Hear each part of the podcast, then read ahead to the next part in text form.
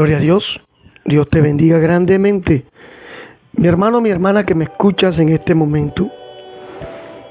Permíteme unos minutos. Permíteme llamarte la atención por un momento. Porque creo que es necesario que escuches esto. Acabo de encender el celular y veo en las noticias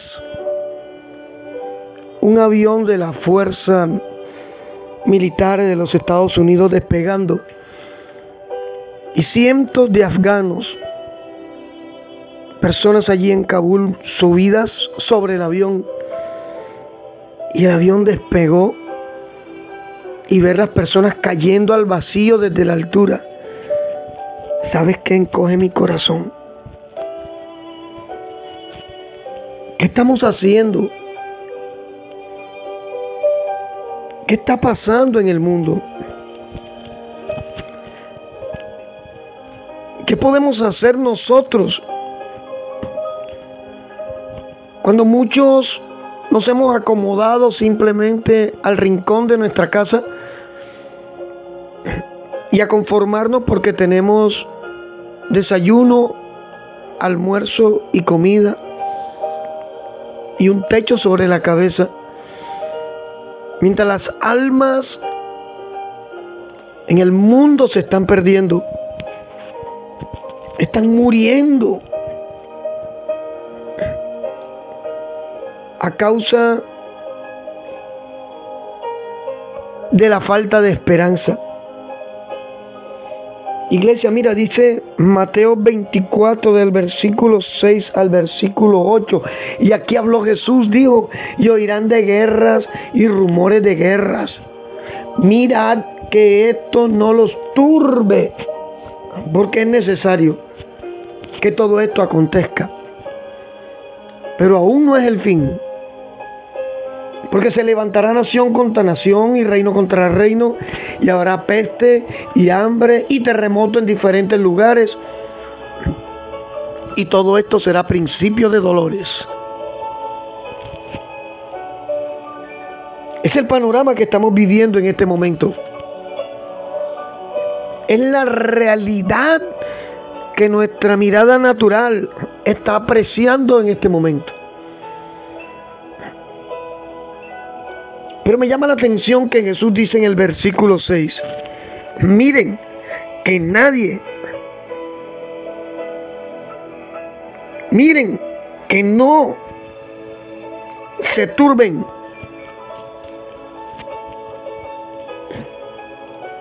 Turbar es confusión. La turbación es el producto de la ansiedad, la turbación es el producto del afán, de la preocupación extrema. Y hay un mover de confusión en el mundo.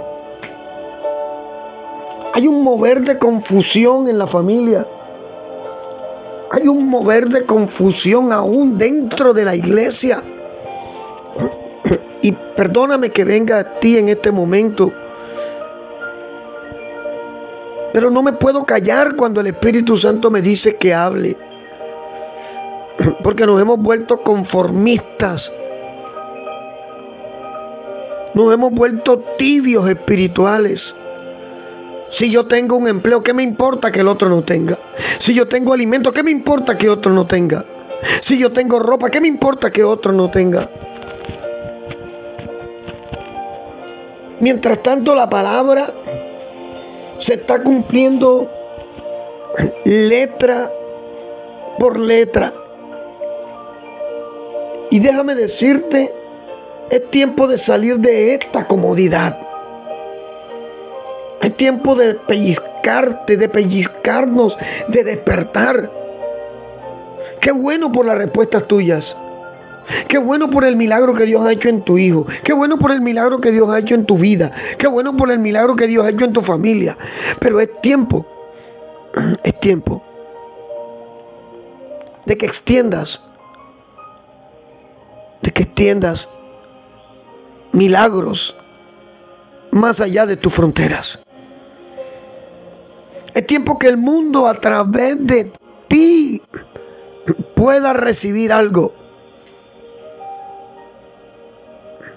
Nos hemos vuelto mezquinos.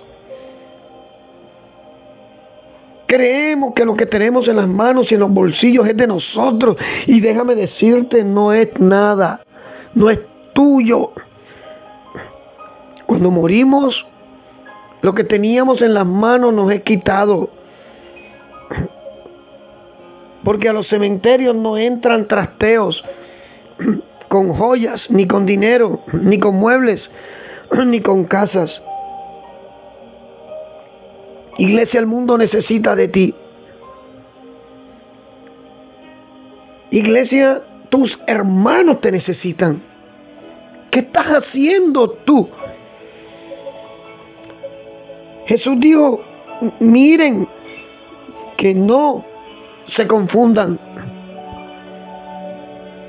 ¿Y sabe por qué lo dice? Mira que al final del versículo 6 dice, aún no es el fin. Aún esto no se va a acabar. En el versículo 8 dice principio de dolores. Pero no creas que tú eres el único al que le está doliendo. Hay personas sufriendo. Hay personas con hambre. Hay personas desnudas. Hay personas con necesidad.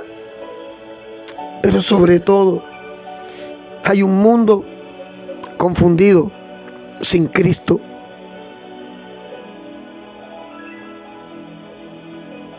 Y es necesario, no es una opción, es un mandato.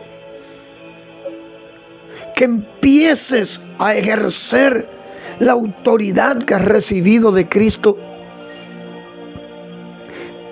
Y que dejen de mirar el conflicto, que dejen de mirar las nimiedades que te quitan la paz, la uña que se te quebró, el color de cabello que perdiste, quítate eso el maquillaje que se te partió, quítate eso de tu mirada y enfócate. Enfócate en el reino de los cielos. ¿Y cómo puedes ser usado tú para que más personas no se vayan a una eternidad sin Cristo por causa de la negligencia de la iglesia? Gloria a Dios que te ha bendecido. Qué bueno. Pero ¿qué estás haciendo con esa bendición? ¿Qué estás haciendo para el reino de los cielos? Dime cuántas personas te has ganado para Cristo en este mes. ¿Cuántas personas has bendecido con lo que Dios te ha entregado en estos últimos 15 días? ¿A cuántas personas le has entregado algo de lo que Dios te ha puesto en la mano para decirle esto te lo manda Cristo. Porque no es solo palabra, también tienes que ser alguien que dé fruto. Aún no es el fin. Y aún hay esperanza ver estos afganos cayendo al vacío porque están corriendo, están saliendo, están huyendo de un régimen talibán que está asesinando gente. En vez de ponernos a temblar como iglesia, debiera ponernos a orar como iglesia, a empezar a gemir, a empezar a derramar lágrimas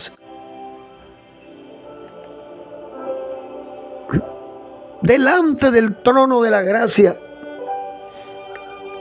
pidiéndole al Todopoderoso que permita que Cristo sea predicado en estos lugares. Que las personas entiendan que no hay que subirse al techo de un avión y caer al vacío para salir de un país, de un régimen. Sino que cuando nos rendimos al Cristo, en medio de la guerra, en medio de la confusión, en medio de la peste, en medio de la hambruna, en medio del terremoto, en medio de la batalla o en medio del dolor, los cielos se van a abrir. ¿Acaso Dios nada más quiere hacer milagros en tu vida? en tu ministerio. Dios quiere bendecir a un mundo que le necesita. Y por algo tú eres denominado hijo o hija de Dios.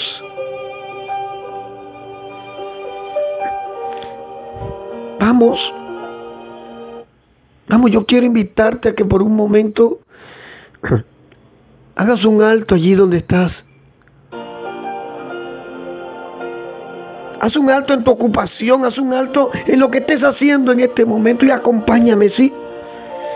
Vamos a decirle, Padre, aquí estamos en este momento.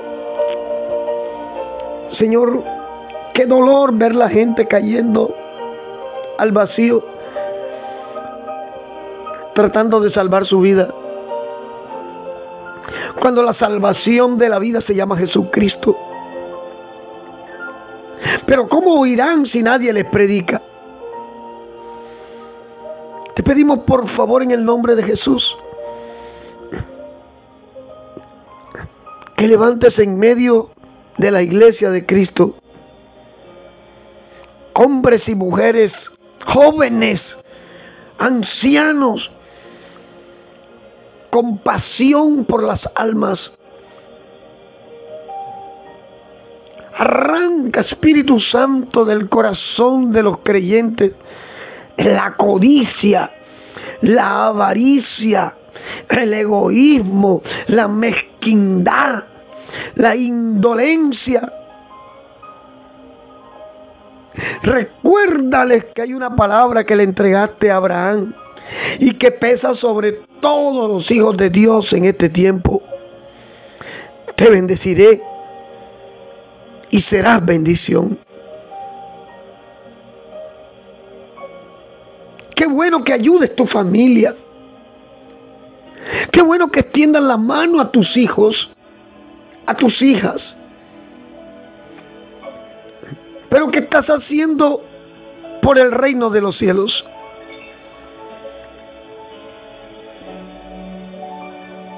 ¿Qué sacrificio estás haciendo por esas almas que hoy se están perdiendo a una eternidad sin Cristo?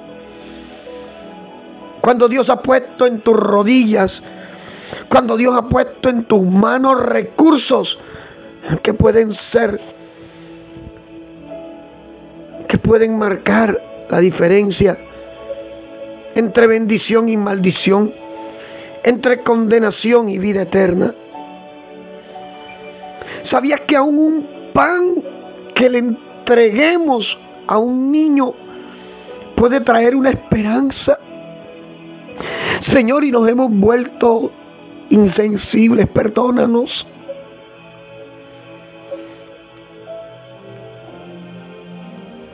Hemos entrado en una zona de confusión completa, en la cual después que yo tenga no me interesa que nadie tenga. Señor, perdónanos. Perdona tu iglesia. Señor, al extremo de que, de que llamamos hombres, mujeres de Dios para hacer tu obra y simplemente están demasiado ocupados, Señor. Hoy levantamos un clamor delante de ti. Aún hay esperanza de salvación. Aún podemos salir de la comodidad, de la zona de confort y decirle a alguien que está perdido hay esperanza para ti y darle un pan al hambriento y darle un vestido al desnudo. Ser esperanza para el que no la tiene. Ser bendición para el que no la conoce. Sacude Espíritu Santo a aquellas y aquellos que se han acomodado a la vanidad, que se han acomodado a los bienes del mundo y que se olvidaron que tú eres un Dios que mira todo y que está dispuesto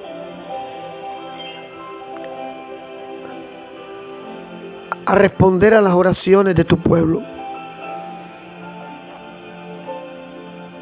Seamos voz por los que no tienen voces. Clamemos en este momento por aquellos que aún no han levantado su mirada a los cielos y reconocer que Jesucristo es Rey de Reyes y Señor de Señores. Oramos por Afganistán. Oramos por Kabul. Oramos por Venezuela. Oramos por Colombia, por Nicaragua, oramos por los Estados Unidos, oramos por las naciones que en este momento están atravesando una noche oscura y larga. Y si bien sabemos que esto está escrito, si bien sabemos que tu palabra dice que son señales, también sabemos que somos parte de una solución. Porque cuando conquistamos un alma para Cristo, hemos traído solución al que no la tenía. Padre, en el nombre de Jesús, llévate la confusión. Por favor. Estos hombres y mujeres que aún están encerrados, llenos de miedo, llenos de pánico, porque un virus los hizo, un virus los hizo correr que no se han atrevido a levantar su mirada a los cielos a decirte Dios, perdóname porque te fallé, pero aquí estoy. Úsame. Padre, en el nombre de Jesús, ten misericordia de nuestras vidas. Ten misericordia de tu iglesia, Señor Jesucristo. Y ten misericordia del mundo que se está perdiendo en medio de confusión, en medio de caos. Permítenos ser esa luz que ilumine las tinieblas en que está el mundo. Y ser esa sal que le dé sabor al que no conoce a Jesús. Adoramos, Señor. Te adoramos. Y perdónanos. Perdónanos, te lo pedimos en el nombre de Jesús. Por ser conformistas. Por ser tan mezquinos. Por dejar de lado lo que nos comisionaste. Señor Jesús. Gracias. Muchísimas gracias. Coloca a través de esta palabra una inquietud en el corazón de alguien que esté dispuesto a moverse y hacer por el mundo, por las almas y por tu reino lo que tú nos has mandado a hacer. Gracias Dios. En el nombre de Jesús. Amén y amén.